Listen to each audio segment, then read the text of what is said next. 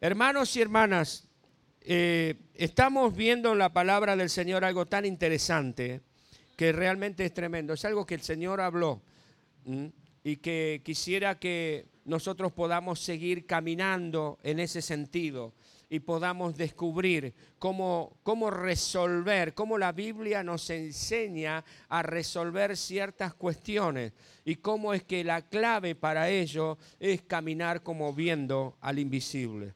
Hay momentos en nuestra vida que son claves, eh, decisiones que son trascendentales, que van a marcar nuestro futuro.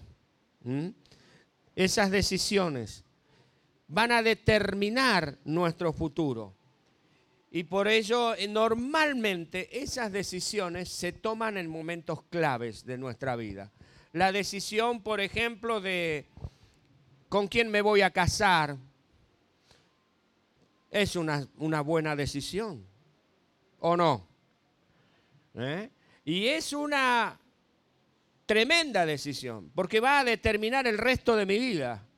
¿Con quién voy a caminar los próximos, no sé si tenés 18, 19, 20 años, los próximos 60 años? Por el otro lado, en virtud de decisiones mal tomadas en momentos claves de nuestra vida, He visto personas que están llegando al ocaso, porque todos vamos a llegar al ocaso, olvídese de que usted no lo va a llegar, si no el Señor lo viene a buscar antes o la viene a buscar antes, de personas que llegan al ocaso solas, completamente solas, ni siquiera hijos que estén al lado de ellas para contenerles, hombres o mujeres, estoy hablando de personas, ¿estamos? Este, eh, hijos que no están para contenerle y que si no llegan a la casa de Dios, no llegan a la iglesia, terminan sus días abandonados, abandonadas en una cama de hospital o en su propia casa y que ni siquiera nadie se entera que se murieron, nos descubren cuatro o cinco días después. Eso es terrible. ¿Y eso es por qué? Por decisiones tomadas en momentos claves de la vida que fueron incorrectas. Por eso es que quisiera hoy hablar con ustedes acerca de este tema que es tan pero tan importante. Amén. Y para esto vamos a, abrir la palabra del Señor nuevamente en Hebreos capítulo 11. Hebreos capítulo 11, versículos 23 al 29, un pasaje que usted seguramente recuerda. Hebreos 11, versículos 23 al 29. Cuando lo encuentre, diga, lo encontré. Amén, gloria a Dios. Bien, leemos entonces la palabra. Recuerde, Hebreos cuánto? 11. ¿Qué versículo? 23. El capítulo, recuerde siempre, es el número grande, el versículo es el numerito chiquito. ¿Mm? ¿De acuerdo? Dice así la palabra del Señor. Por la fe Moisés, cuando nació, fue escondido por sus padres por tres meses porque le vieron niño hermoso y no temieron el decreto del rey.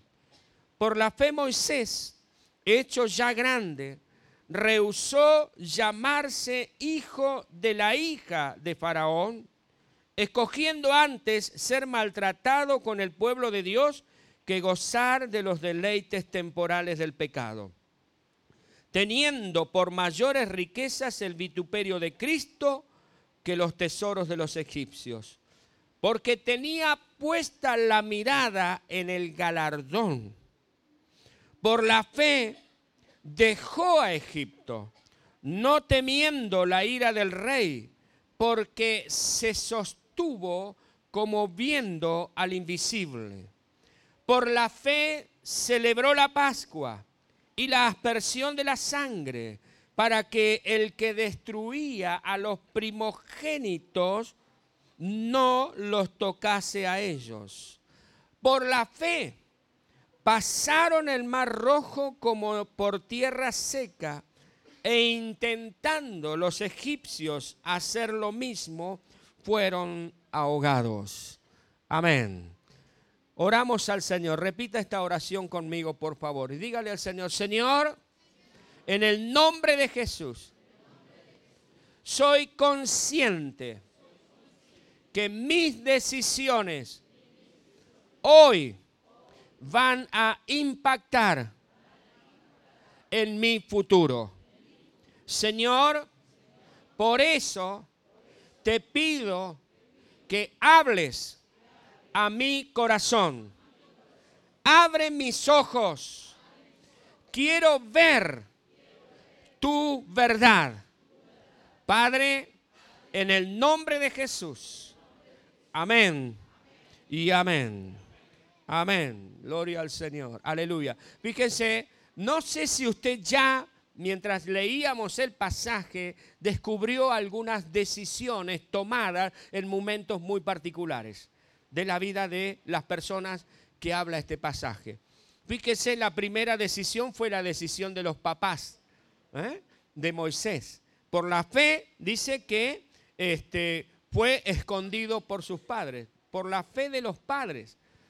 Ellos tomaron la decisión cuando la orden, cuando la orden era abortar, cuando la orden era matar, cuando la orden era destruir, ellos aún, a riesgo de su propia vida, tomaron una sabia decisión. Algo vieron en el niño.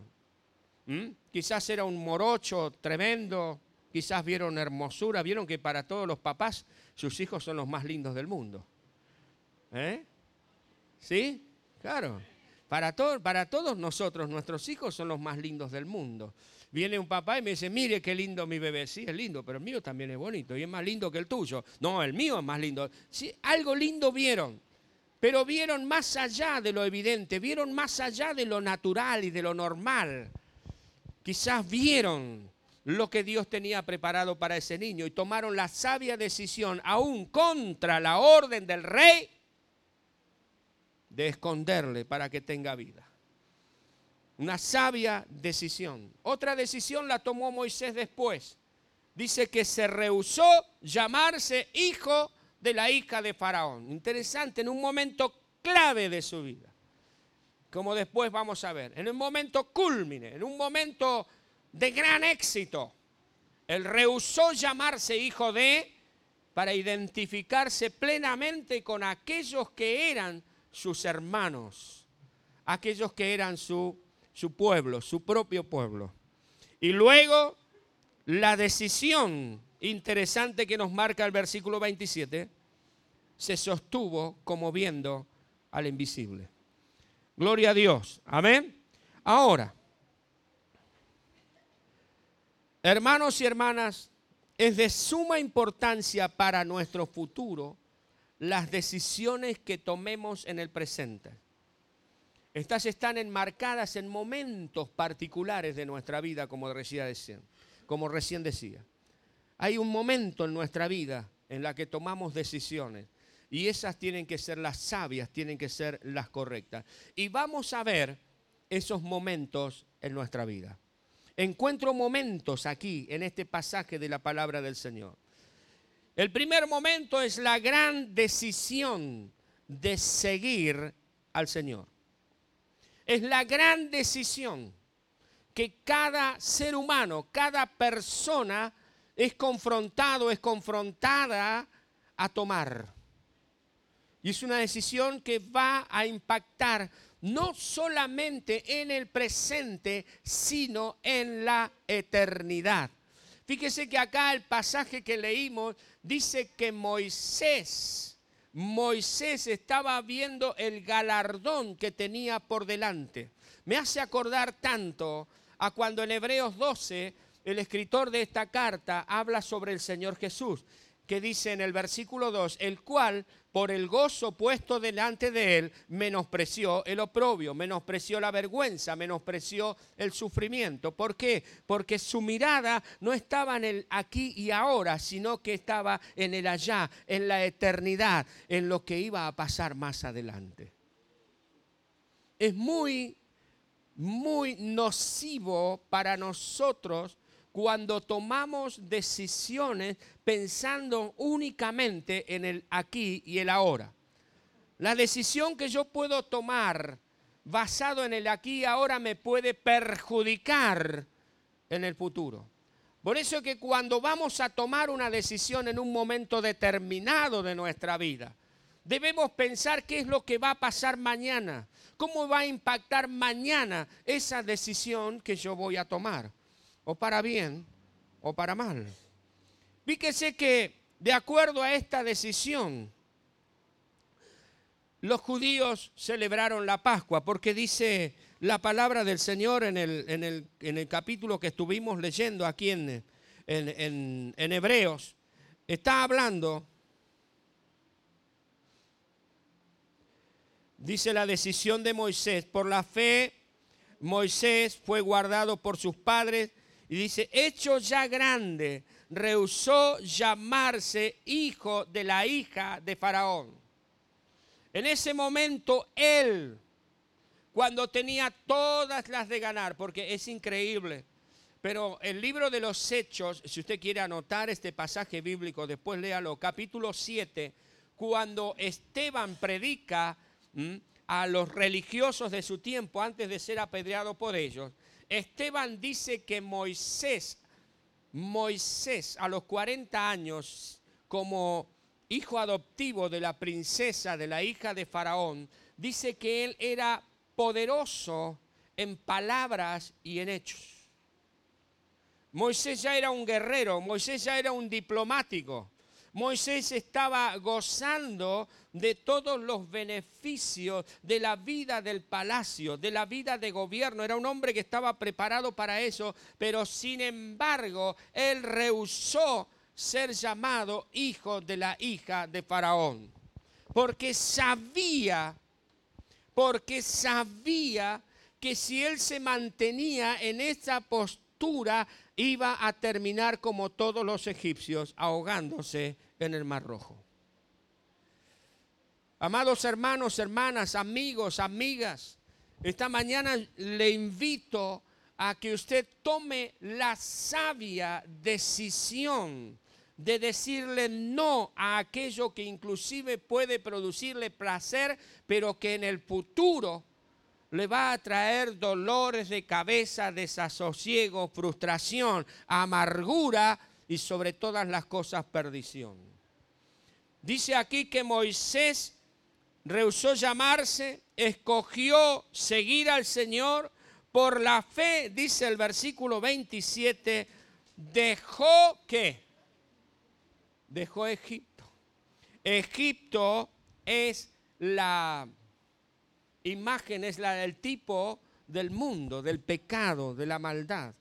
Ahora, por la fe Moisés también, esta, esta decisión conlleva celebrar la Pascua.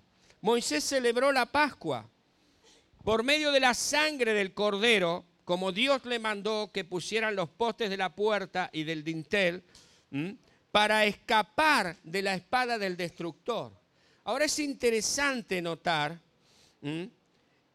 esto tan interesante. El Cordero de Dios fue sacrificado por nosotros. Es por la sangre de Jesucristo que nosotros hemos sido lavados. ¿eh? Es el Cordero de Dios que quita el pecado del mundo.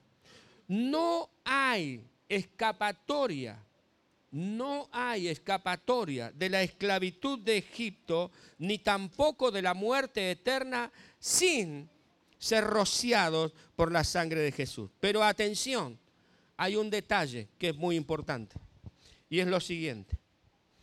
No es solamente el hecho de que Jesús haya derramado su sangre. En aquel tiempo, cuando se celebró la Pascua, no era suficiente con que el corderito derramara su sangre y la juntaran en una palangana. No fue suficiente con eso. ¿Qué era necesario? Era necesario que se pusiera esa sangre en los postes y en el dintel de las puertas. No es suficiente, amado hermano y hermana, Jesucristo dio su vida por todo el mundo, pero no todo el mundo aplica la sangre de Cristo a su corazón y es por eso es que estamos como estamos. Usted dice, ¿por qué hay tanta maldad en el mundo si, si, Dios nos ama tanto? Por la sencilla razón de que Jesús ya dio su sangre, ya vertió su sangre por nosotros, pero el ser humano, en su dureza de corazón, no la aplica a su corazón. No quiere dejar Egipto, no quiere dejar el pecado y lamentablemente la gente entonces, quiera, cualquiera, no recibe los beneficios de la sangre de Cristo derramada en la cruz del Calvario. Fíjense, ¿quiénes murieron aquella nefasta noche? Los hijos de los egipcios. Murieron aquellos que estaban en sus casas que no tenían los postes y el dintel de la puerta pintados con la sangre del cordero. ¿Quiénes vivieron? Los que estaban dentro de las casas que tenían los postes y el dintel pintado con la sangre del cordero. Esto tiene que hablarnos. Esto tiene que hablarte. Si tú no aplicas la sangre de Jesucristo, el Hijo de Dios, a tu corazón y abandonas Egipto, tu destino está sellado. Decídete hoy. Hoy es el momento. Hoy es el día de salvación. Esta es la hora en que apliques la sangre de Cristo a tu corazón, a tu vida. La salida de Egipto es la verdadera fe, siempre sale de Egipto. No podemos decir que tenemos fe en Dios y seguimos viviendo en el pecado, seguimos viviendo en el mundo. Seguimos viviendo en la mentira, seguimos viviendo en, la defraudación, seguimos viviendo en los placeres mundanos. No podemos decir que hemos salido de Egipto. No podemos decir que tenemos fe si sigo mintiendo, si sigo adulterando, si sigo fornicando, si estoy de acuerdo con la ley de la muerte. ¿Cómo voy a tener fe? Porque la fe siempre sale de Egipto. Usted leyó la palabra. Dice, por la fe dejó Egipto. Por la fe dejó Egipto. El que tiene fe deja Egipto. El que tiene fe deja el pecado. Porque es allí donde se ve la verdadera fe. Nunca, nunca se hubiera conquistado Canaán si no hubiera sido por las personas de fe. La duda nunca, nunca señala avances. Y otra cuestión más. La sabia decisión no solamente de la sangre en los postes y en el dintel.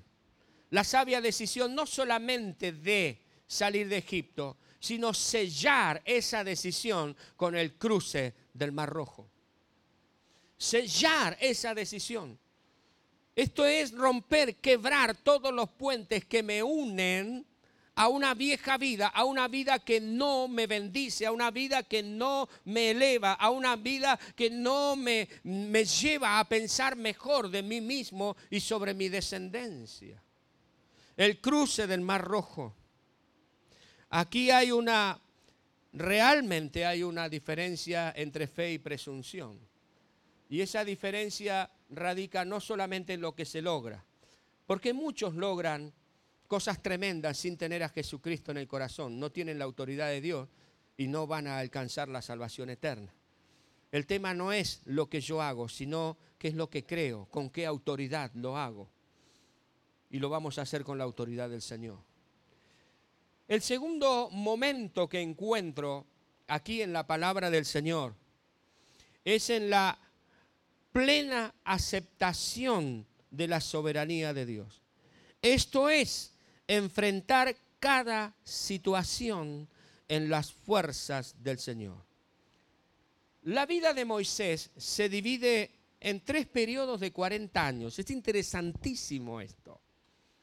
El primer periodo de 40 años en la vida de Moisés fue de su formación en Egipto.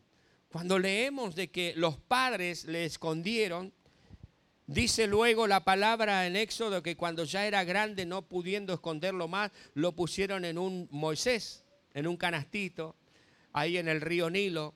Lo vio la hija de Faraón y lo prohijó, es decir, lo adoptó como hijo de ella. Algunos estudiosos piensan que ella era estéril y no podía tener niños. Entonces tomó a Faraón y lo educó por 40 años lo educó como miembro de la corte de Faraón. ¿Mm? Allí Moisés fue formado en el liderazgo, en la diplomacia, en la guerra. Fueron años de formación de acuerdo al mundo. ¿Mm? Él fue educado en la corte de Faraón. Cuando mató al egipcio, fue porque él pensó que podía libertar a su pueblo. Él ya se había identificado con su pueblo. Él ya en su corazón había pensado que era su pueblo y, que, y, y todo lo que quería hacer. Pero él pensó en una sublevación contra el gobierno egipcio y organizar el éxodo por medios humanos y militares. Hechos 7, como les decía hoy, versículos 22 al 29, dice que él era poderoso en palabras y en obras. Él era un diplomático y era un guerrero. Y él pensó que con esas herramientas podía llegar a vencer las situaciones difíciles. Ahora, hay un segundo periodo de 40 años. Porque es evidente que por nuestra propia sabiduría, por nuestro propio entendimiento, por nuestras propias fuerzas, por nuestra propia ciencia, no podemos salir ni tampoco vencer. Y Moisés se dio cuenta que no podía hacer, porque lo descubrieron, entonces tuvo que salir de Egipto y la Biblia nos cuenta que 40 años, los 40 años siguientes, capítulo 7 del libro de los Hechos, Moisés probó, atravesó, gustó la formación en el desierto de Madián. 40 años de quebrantamiento. 40 años de que las cosas le salieron mal. 40 años de que aparentemente no pasaba nada. 40 años de preguntarse ¿Por qué dije que era del pueblo de Dios y decidí? ¿Por qué decidí identificarme con ellos? 40 años de tener todo a tenerlo nada. Ni siquiera las ovejas que pastoreaba eran de él. 40 años de fracasos. Ahora, estos 40 años fueron años en los que Dios trabajó en Moisés. Dios trabajó en él. El creer y confiar en sus propias capacidades incapacitaban a Moisés para realizar la labor que tenía que realizar. Hermanos y hermanas, la fe es incompatible, no se lleva bien, no tiene nada que ver con la autosuficiencia. Es así entonces que al final de estos años, Moisés era el hombre de Dios que podía utilizar Dios. ¿Por qué? Porque estaba vacío de todo lo que era él. Fíjese Éxodo capítulo 3, cuando Dios lo llama. Dios llama a Moisés y vení que vamos a libertar al pueblo de Dios. Y él, el guerrero, el diplomático, el que todo lo sabía, dice, ¿quién soy yo para ir? Se había vaciado había muerto a sí mismo, 40 años de formación humana, más los 40 años de disciplina divina en Madián, darían el fruto de los últimos 40 años de Moisés, de 40 años de liderazgo ejemplar en el desierto, de llevar a dos millones de personas a través del desierto hasta su destino. Hermanos y hermanas, qué tremendo esto, la decisión Ahí es donde se necesitaba que Moisés caminara como viendo al invisible, cuando no se ve absolutamente nada. Es muy fácil decir Dios provee cuando yo tengo todo. Pero una cosa distinta es decir Dios provee cuando no tengo nada. Dios es soberano cuando no tengo nada. Es ahí cuando se prueba que estamos caminando como viendo al invisible. La formación que nos ofrece la sociedad es mala, no, Moisés la tuvo.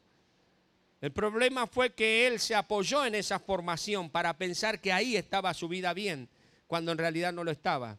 Pero cuando aprendió la lección, sumada a su formación secular, podríamos decir así, más su formación con Dios, hicieron de él un hombre de provecho, como va a ser de ti y de mí una persona de provecho, de bendición en el hogar, en la sociedad, en la iglesia. En tercer lugar, veo el tercer momento, que es la firme decisión de marchar mirando al Señor. Son momentos en nuestra vida. Y es una decisión que usted y yo debemos tomar como la tomó Moisés. Moisés podría haberse abandonado a lo que era. Pero la Biblia dice que en esos momentos en que Moisés no veía nada, que estaba en el desierto, que lo había perdido todo y que aparentemente no había esperanza para él, dice que se sostuvo como viendo al invisible. En los momentos más difíciles es cuando cobra más sentido esta frase en la vida de cualquier persona. Cuando estoy sano, cuando tengo la panza llena, cuando tengo ropa nueva, tengo un buen auto en la puerta, una linda casa y un buen sueldo, me es fácil decir, ah, Dios provee, Dios es el libertador, Dios es el que hace esto y aquello. Y a veces corremos el riesgo cuando somos tan bendecidos por el Señor de juzgar a aquellos que están atravesando por situaciones adversas. Y más aún, corremos el riesgo de pensar como Moisés, que es en virtud a nuestra sabiduría, a nuestra sapiencia, a nuestra experiencia que nos va bien y que los demás no tienen nada de Dios. Pero qué interesante es cuando estamos atravesando por momentos de necesidad, cuando estamos atravesando por momentos de dificultad, cuando estamos atravesando por momentos duros en la vida. Qué difícil es cuando la cosa no está caminando como debiera caminar, confiar en Dios y mirar al Señor y aún alentar a otros.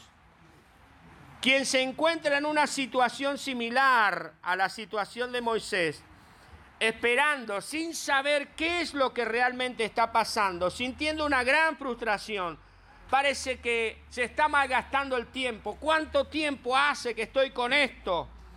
Necesita la persona que está atravesando esto, necesita voluntaria y entre comillas, racionalmente, quiere decir necesitamos tomar una seria decisión voluntaria y racional de seguir caminando por esta vida como viendo al invisible. Señor, yo sé que estás allí. No puedo ver tu mano. No puedo ver, Señor, tu mover.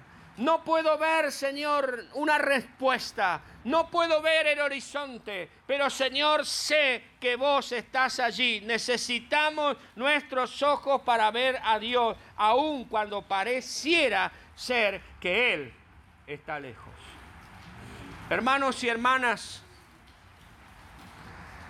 los momentos y decisiones trascendentales son, en primer lugar, seguir a Jesucristo seguir al Señor.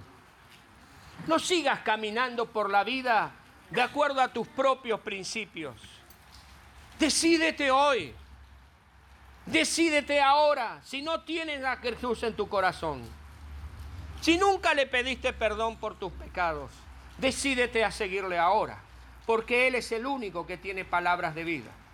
Si le has recibido algún día al Señor como tu Salvador y Señor, pero le has dado la espalda por las circunstancias y las situaciones que fueren, no importa hoy cuáles son.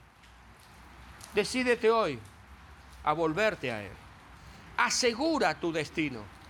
Asegura tu futuro. En segundo lugar, hermanos y hermanas, aceptemos la soberanía del Señor en todos los aspectos de nuestra vida. Él es el soberano. Él es el rey.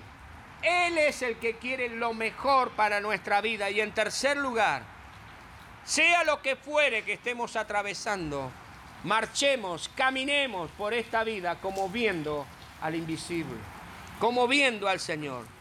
Quizás la vida no te trate bien.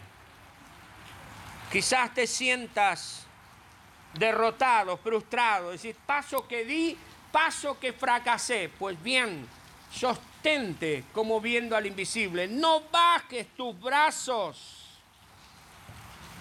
Sigue adelante mirando al Señor. Un himno de muchos años atrás dice, cuando estés cansado y abatido, mira a Cristo, mira a Cristo.